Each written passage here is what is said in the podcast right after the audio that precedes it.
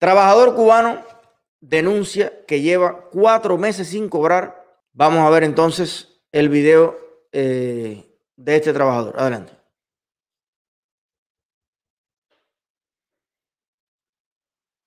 Bueno, de acuerdo al proyecto de vivienda que hace cuatro años empezó, que nosotros empezamos hace poco, por nosotros tenemos que cobrar por el proyecto de hace cuatro años atrás, que no tiene nada que ver con el aumento de salario, no tiene nada que ver con esto. Yo le calculo unos tres mil pesos más o menos, que no nos pueden pagar a nosotros hasta que el vivienda no certifique lo que está hecho. Que debe ser una bagatela que vamos a cobrar con el proyecto viejo ese. Porque mi vivienda está en muy malas condiciones. Yo prácticamente vivo como un ermitaño. Mi vivienda toda se moja. Mis hijos prácticamente viven en la intemperie. Para ese motivo, por si podía, por ese medio, gestionar materiales para construir, para, construir mi casa. No recibí ayuda de ningún tipo. Con la esperanza que un día me puedan pagar a la cooperativa que me certifiquen la, vivienda que hasta ahora están haciendo. Tenía esperanza de recibir cierta ayuda con los materiales de construcción para mi vivienda. Y hasta ahora más bien me tienen cuatro meses de trabajo, no me pago. En mi opinión, el ordenamiento es una cosa que no tiene sentido. Beneficio para unos y mal para otros. Te lo digo por mí. El salario que gano yo no alcanza para sustentar a mi familia. No solamente pensemos en lo que es en alimentos, sino ropa, zapatos, medicamentos, que todo está carísimo. Eso no sale para nada. En mi familia somos cuatro. El único salario que entra es el mío. Mi mujer no puede trabajar. Por el motivo que tiene problemas de salud. Mi casa nadie me ha visitado para ver qué problema tengo yo ni nada. No tengo electricidad. Bueno, he puesto yo mismo un cable a la corriente que poste falta frente a mi casa. He puesto un cable de alambre de púa y alambre de los inventados por ahí, cable, pedazos de cable para disponer la corriente de mi casa. Y hace ya un año que estoy viviendo allí en ese contrato. Mi mujer fue a la empresa eléctrica para solicitar que le pusieran la corriente y lo mandaron a buscar un cable. Cosa de que nosotros no tenemos fábrica de cable ni, ni yo puedo robar un cable un tendido por ahí para poner la corriente. Nosotros hace un año y tres meses que estamos viviendo allí en estas condiciones, sin corriente, sin piso. Eh, le pasa un, arroyo por dentro de la casa. Ella ha pedido ayuda con la delegada de la zona, con, hemos ido al Poder Popular a varios lugares y nos han dicho que nos apuntemos en un proyecto de vivienda que tienen ellos. Eso, a veces esos trámites que cogen hasta dos o tres años. Y ese tiempo tengo yo que vivirlo con mis dos hijos, que me han salido un poco enfermizos, aquí no sé cómo. Hay veces nosotros dejamos perder las cosas en la bodega porque no hay dinero para comprarlas, para comprar las cosas. Ahora en estos momentos llegaron ciertas cosas en la bodega y no podemos comprar porque no hay dinero. La única visita que he recibido yo aquí del gobierno fueron un inspector a pegarme una multa por, la construcción de mi vivienda. Ese es lo único que venido aquí.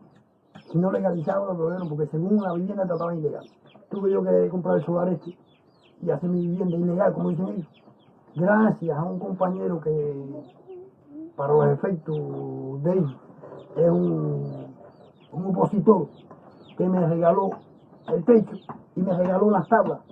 La corriente, ese cable, ese pelo alambre que tengo tejido y el cable se puede venir tumbarme, lo pongo 10 veces, no tomo 10 veces lo pongo, hasta que no me ponga la corriente. Porque yo no puedo tener mis hijos oscuros aquí. Mi niña desde que nació con problemas respiratorios. No puedo entregarlo con humo de candil. Yo no puedo tener así, tragando humo de candil enfermedad tiene mi, mi esposa? Ahora actualmente está casi postrada por una enfermedad de una pierna. Ella es epiléptica. Y no tenemos medicamento para nada, ni para ella, ni para los muchachos.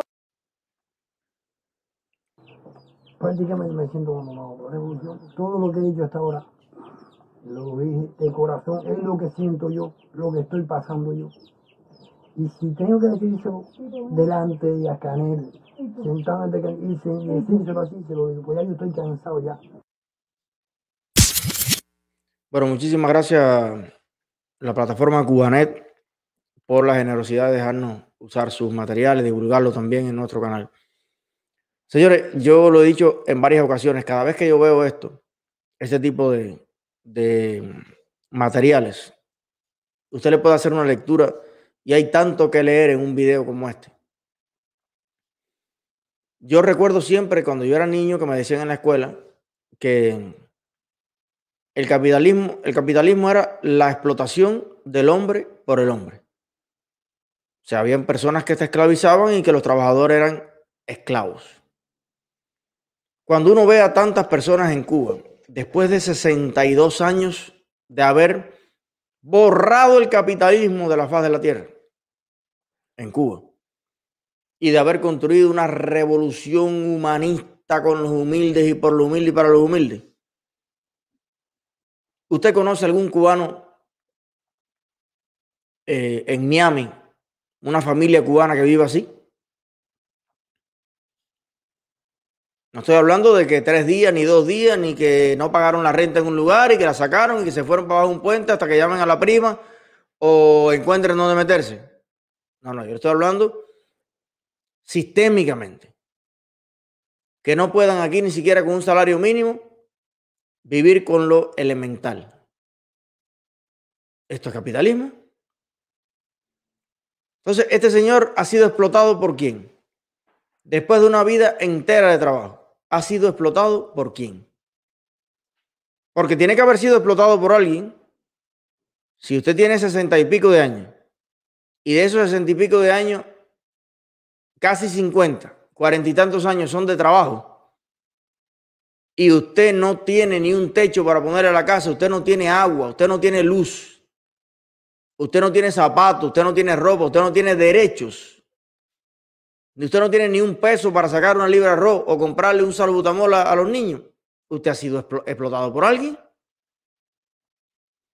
Alguien se ha quedado con su dinero, alguien se ha quedado con su ganancia, alguien se ha quedado con el resultado de su trabajo. Alguien le ha robado a usted sus años, su juventud, su dignidad.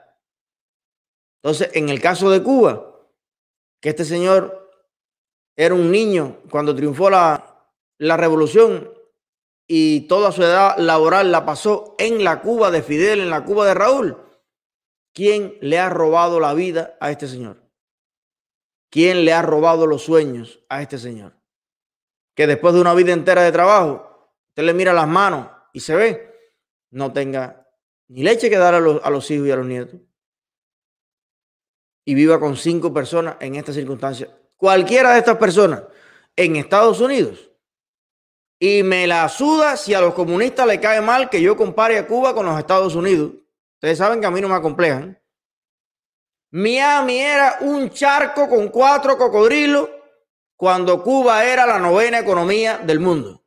No me inventes más que yo no soy el, el ignorante al que tú estás acostumbrado a hablarle comunista de porquería, friquitón de mierda, que vives por el mundo entero diciendo cada vez que uno dice Estados Unidos, ay, pero ¿cómo vas a comparar a Cuba? No lo puedes comparar porque Cuba se detuvo en el tiempo y retrocedió.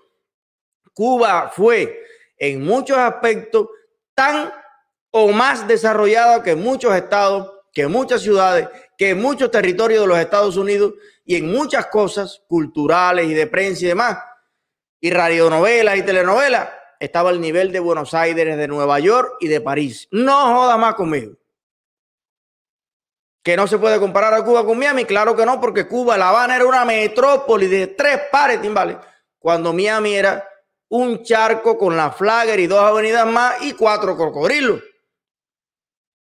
Ni existía ese downtown, ni existía ese Brickell, ni existía eh, todas las ciudades magníficas y grandísimas que se han expandido en este lugar. ¿Sí? Porque usted empieza a hablar, no, pero ahí va a comparar a Cuba con Estados Unidos. La comparo y bien. Y recontra bien comparado está porque es que Miami específicamente no era nada. Al lado de Cuba, al lado de Trinidad, al lado de Camagüey, al lado de Santiago de Cuba, al lado de Matanzas. Y hoy en día, lo que es un charco con cuatro clarias es Cuba.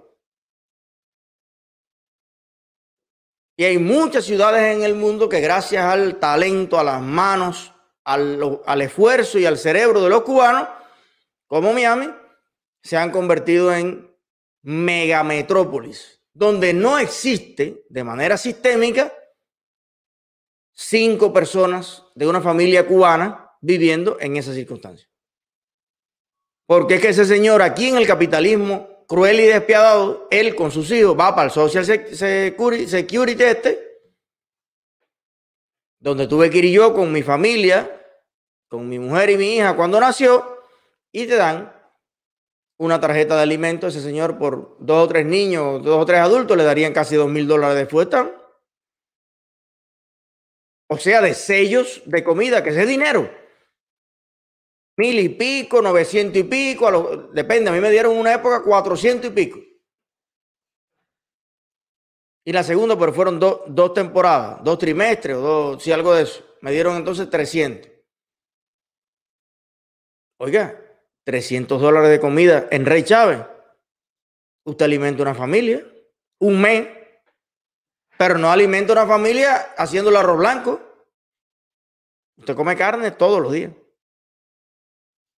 ¿A cuánto vale la libre pollo? ¿Cuánto vale la libra de carne de puerco? ¿Cuánto vale la libre tilapia? ¿Cuánto vale la libre de Mayi Otro pescado. ¿Cuánto vale la libre picadillo? ¿Cuánto vale la libre pavo? Todos los días una familia de cinco miembros se puede hartar de carne y de huevo y de leche y de verduras y de todo lo que necesiten con una tarjeta de ayuda de alimentos que se le da precisamente a las personas de bajo ingreso en los Estados Unidos. Entonces permitimos todos esos niños van, van allí a la escuelita primaria donde les dicen a los niños que el capitalismo es la explotación del hombre por el hombre, que son fieras sedientas de sangre, que gracias al Che y gracias a Fidel y gracias a Raúl que los cubanos sí tienen dignidad porque entonces fuera de Cuba la gente la... Yo, cuando veo a una persona como el señor del video, veo una duplicidad veo una víctima y veo un cómplice. Yo no estoy diciendo que el hombre sea malo, ni que tenga oscuridad en su corazón, pero es que gran parte de los cubanos, tú le pones toda la verdad, toda la evidencia delante y sigue viendo nublado. El hombre está diciendo que después de una vida entera de trabajo y de hacer gestión en todos lados, lo único que ha ido allí a visitarlo es un inspector a cortarle la luz y cogerle una multa y a decirle que el rancho se estaba ilegal. Nadie ha ido a ver si los niños comen, si no comen. Aquí sí van. Aquí sí van a ver. Aquí en el capitalismo malo. Nada más que pase un vecino por el lado y ve a un niño llorando diciendo tengo hambre y la mamá comiendo bola en el teléfono. Y llama a Children and Family o a la división de atención a los niños de la policía. Y usted puede estar seguro que le lleguen y le caen en su casa como los casos que yo he conocido, de mamá o papá drogado y los niños sin comer y un vecino llama y llegan y te revisan del pi al pa y abren tu refrigerador y si tú no tienes comida para los niños, en algunos casos hasta te los quitan. Aquí en el país malo, donde la explotación del hombre por el hombre de los niños no importa nada. Es más, te lo hacen hasta con un perro. Un perro que maltrata es un perro que dejan sin comer. Llamas a la División de Protección Animal y vienen para acá un cocodrilo. En Estados Unidos hay gente preso por dejar una serpiente, un cocodrilo, una araña sin comer. Porque es una mascota ahí está, registrado, y usted tiene que llevarlo al veterinario, usted tiene que mantenerlo saludable, usted tiene que hacer una serie de cosas. O por pelear un gallo, pelear un perro. Ah, no, que yo tengo un primo que lo hizo y no lo cogieron, bueno. Pero así son las cosas aquí. Imagínense usted con un niño. Yo estaba mirando una noticia de estos canales que confunden todo el tiempo, pero bueno, de vez en cuando tienen que dar alguna noticia. Y una señora mayor de casi 80 años que los coyotes dejaron con un tobillo virado en el desierto, en la frontera para cruzar para Estados Unidos, la dejaron tirada para que se muriera. Y llegó la patrulla fronteriza. Y como la señora no podía caminar porque tenía un, un tobillo zafado, bueno, pues un guardia fronterizo americano se echó la vieja al hombro de 80 años haciendo uso de su entrenamiento y le salvó la vida a la señora. Y esa señora comió, se bañó. Están averiguando a ver por la señora que si a lo mejor la deportan. Pero fíjense ustedes el enfoque de una sociedad capitalista, capitalista, que además es el peor de los capitalismos según los teóricos frikis, zurdos izquierdosos del comunismo. Porque tú le hablas ellos del capitalismo francés, o del capitalismo italiano, del capitalismo español, o del capitalismo sueco, y te dicen, no, pero eso es otro capitalismo, es un capitalismo más social. El de Estados Unidos social, la selva, la mafia. Y lo que la gente no sabe es que en los Estados Unidos hay más inversión y más programas sociales que en todos los países de Europa juntos. Que están muy buenos. Las cosas que se hacen en Europa me encantan.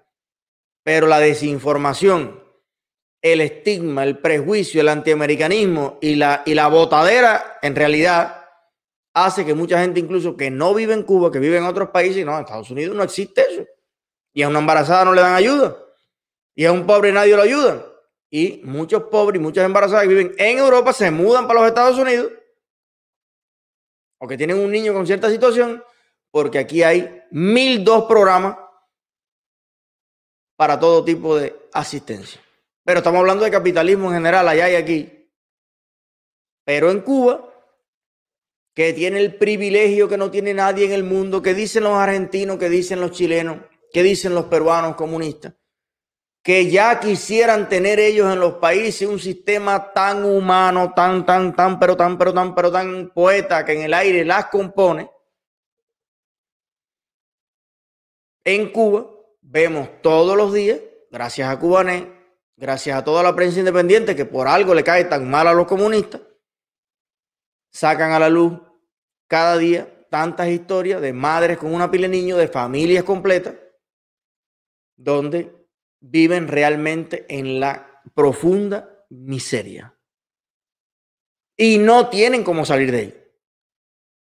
Pero digo cómplices también, porque señores, en el resto del mundo, usted puede ser rico, puede ser clase media, puede ser pobre, pero todo el mundo, si estás bien de, salud mental, una vez que entiendes lo que sucede, protestas protestas y no te conformas con, con migajas ni te conformas con la sobra de, de los dirigentes. Porque yo decía, ¿quién le robó la vida a este señor? ¿Quién lo explotó? ¿Y quién disfruta hoy del beneficio del trabajo de este señor? Yo no he visto ningún hijo de Díaz Canal que le falte la leche. Yo no he visto jamás en la vida un familiar de María La Castro en una cola para comprar croquetas por Odal. Yo no he visto jamás en la vida ningún hijo ni ningún pariente de un dirigente de la revolución viviendo en una casa, en un Jeggy Point de, de, piso tierra y, techo de penque coco. Oye, todos ellos tienen tremendas mansiones en Siboney en Atabey en La Habana, las alquilan por cientos de dólares el día. Viajan el mundo entero, pero entonces tú no me dijiste que, el problema es que por lo menos que el resto del mundo eh, no hay, pero que en Cuba sí hay igualdad. Léanse los Twitter de Josuán.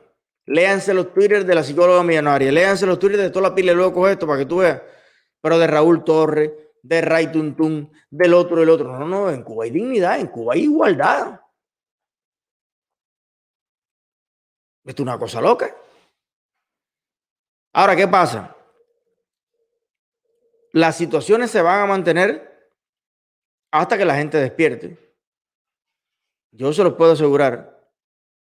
La única solución que tienen el señor del video y todas las personas que necesitan una casa, que necesitan un trabajo, que necesitan un salario, que necesitan dignidad, es que el sistema de Cuba cambie y se convierta en una democracia que tenga su enfoque, por supuesto, social, como todo país lo tiene que tener, pero un país de libre mercado. Un país de respeto a la propiedad, de respeto al trabajo, de salarios competitivos, de una sociedad competitiva en general y un Estado que pueda tener programas que ayuden a los más vulnerables, pero el problema es que hoy son vulnerables lo que no debieran serlo. Este señor, en ningún país del mundo normal que él hubiera emigrado como cubano, fuera vulnerable. El problema es que en Cuba es vulnerable el, que, el que lleva 40 años trabajando, que debiera tener sus ahorros, que debiera tener su confort, que debiera haberse comprado su casita. Yo entiendo que en todas las sociedades del mundo, un niño que no puede caminar, que no puede hablar, que no puede ver, que no tiene, oye, va a crecer como una persona vulnerable en determinados requerimientos. Pero el problema es que en Cuba son vulnerables los que, los que en otros lugares no lo son. Más los que entonces serán, serían estándares. Cuba tiene los vulnerables estándares, más un 80% de la población vulnerable que no tenía por qué ser vulnerable. Si es perfectamente sano, muchos de ellos incluso tienen una profesión, han trabajado 40 o 50 años, ¿por qué tienen que ser vulnerables? Bueno, porque no han podido ahorrar, porque toda la vida han, trabajado por un diploma, por una palmadita en el hombro. Entonces, básicamente, lo que estoy diciendo es que si usted es joven hoy en Cuba, si usted es joven hoy en Cuba, y usted piensa que dice, no, no, pero el tema es que yo, yo soy joven, bonito, aseado, y entonces, bueno, ahora yo eh, estoy aquí Voy a marchar, voy al desfile, voy a hacer todo perfecto. Hay una cosa que usted debe razonar. Usted no va a ser joven toda la vida. Usted no va a ser joven toda la vida. Usted va a ser viejo. Yo lo voy a hacer. Todos vamos a llegar a viejo. Y si usted en la juventud no lucha porque en su país exista libertad, exista democracia y usted pueda ahorrar, ya sea en un fondo público o un fondo privado, si usted no lucha para que usted pueda tener lo suyo, para usted tener una casita, un apartamento, un lo que sea, pero suyo, usted cuando llegue a ser una persona mayor que a lo mejor no tiene la misma fuerza, no tiene el mismo ímpetu, va a estar jodido. Y es lo que está pasando ahora en Cuba. Y ese es lo que tienen que entender también. Todas las personas que hoy están en una posición como la del Señor, de una posición de vulnerabilidad, deben entender que lo que está haciendo Luis Manuel Otero Alcántara, lo que están haciendo los del movimiento San Isidro, lo que están haciendo los periodistas independientes, lo que están haciendo los cantantes urbanos cubanos, es que no quieren que pase lo mismo que le pasó a este señor. A ver si me entiende lo que te estoy diciendo. Hay una cantidad de gente pobre en Cuba que sigue esperando soluciones mágicas de la dictadura. No, pero es que ellos nos prometieron. Pero, socio, ya es evidente que no te van a dar nada. Ya es evidente, cubano y cubana pobre que me escucha, que no te van a dar nada. No tienen nada que darte. Lo poco que produce el país se lo roban ellos, para ellos y para sus hijos.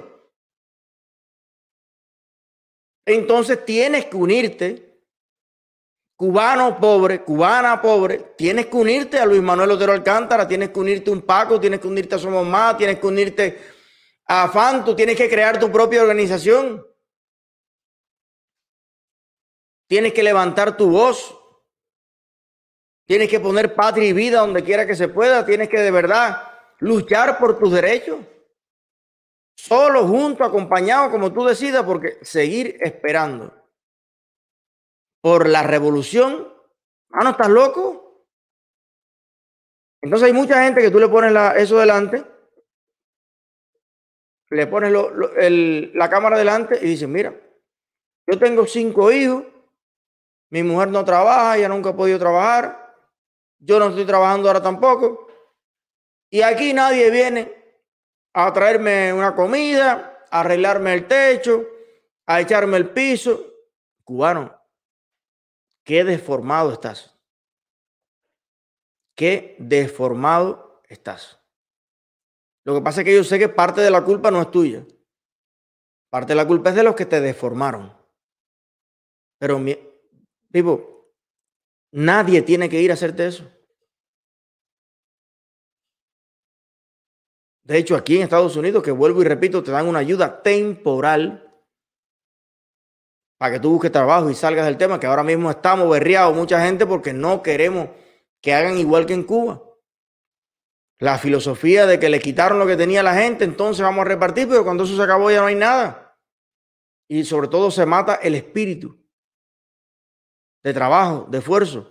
Entonces, hermano, estás deformado. Todo lo que tú quieres en la vida, el techo, la casa, el piso y la comida para tus hijos, la tienes que buscar tú. Y ahí entonces cuando viene el señor pobre sentado en un taburete y me dice, a las 12 del día sentado en el taburete dándole entrevista.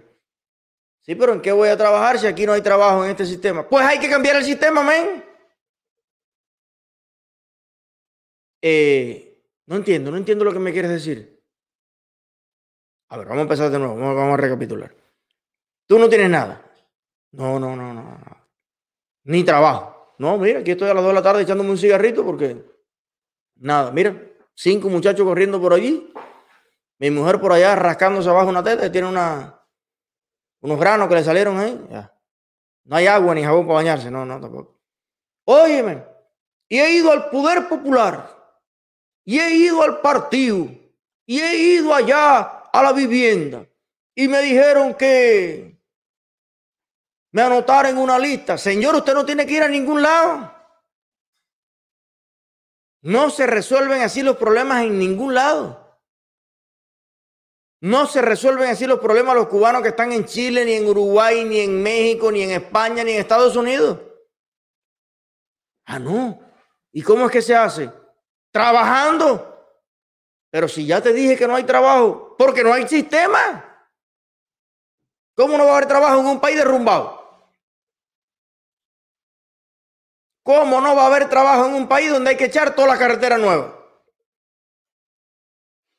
¿Cómo no va a haber trabajo en un país donde hay que poner transporte en todos lados porque no hay?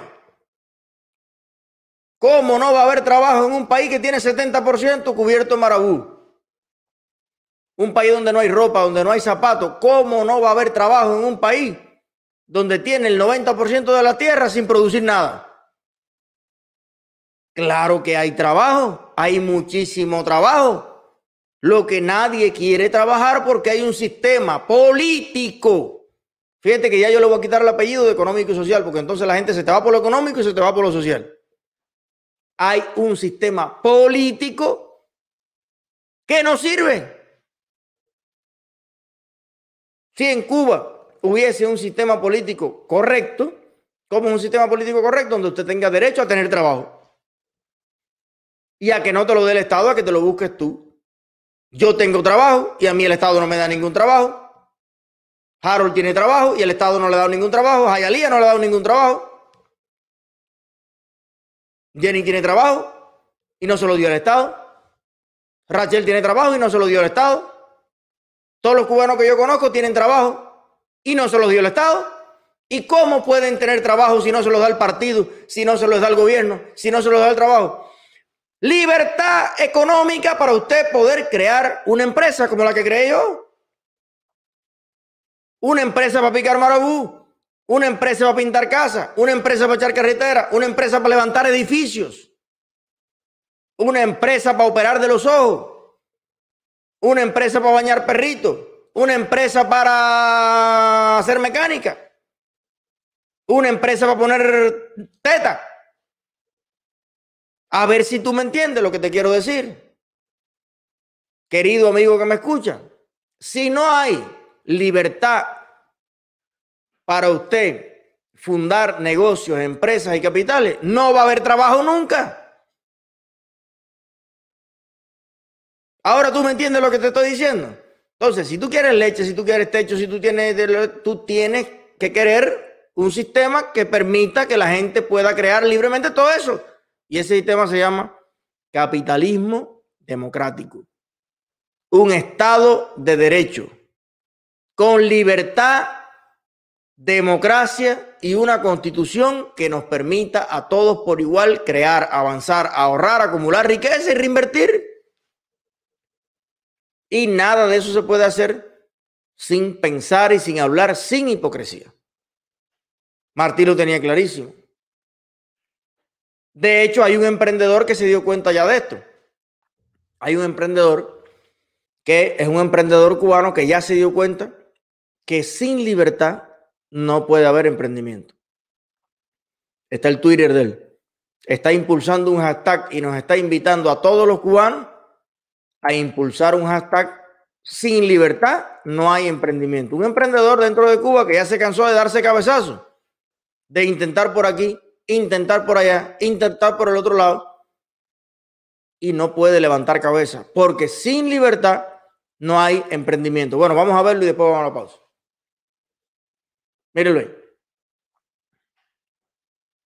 Aquí está. Mírenlo ahí. El hashtag realmente es emprender requiere libertad. Emprender requiere libertad. Los empleos, y sobre todo los buenos, los empleos no los crea los gobiernos, no los crea el Estado. El Estado entre más pequeño mejor y claro que debe tener empleos, empleos públicos. Aquí son muy buenos los empleos públicos, aparte de que pagan bien, tienen 20 mil beneficios y tienen 20 mil cuestiones. Pero el 95, 97% de los trabajadores trabajan en toda la pequeña y la mediana y la gran empresa que crean las personas. No es el Partido Comunista, ni la Oficina de Vivienda, ni la Oficina del Pueblo Popular, señores. Es la libertad, la fuente de riqueza, es la libertad. Ahora, si tú tienes a Luis Manuel Otero Alcántara agonizando en un hospital, exigiendo libertad, que es lo que hace falta. Y entonces tú tienes a 10 mil personas en el resto de Cuba denunciando en video lo mal que viven por la falta de libertad. Coño, ¿no sería más coherente que las 10 mil personas o, los 5 millones de personas que viven mal por falta de la libertad se unan a Luis Manuel Otto Alcántara? Y todo el mundo camine y marche hacia La Habana y resolvemos el problema de una vez y por todas. Ah, después que haya libertad, que haya democracia, que haya oportunidades. Si usted no quiere trabajar y usted no quiere progresar, hermano, quédate abajo el puente. De vez en cuando habrán personas también que se monten una guaguita, vayan para allá y te regalen un sándwich. Libertad es también para eso.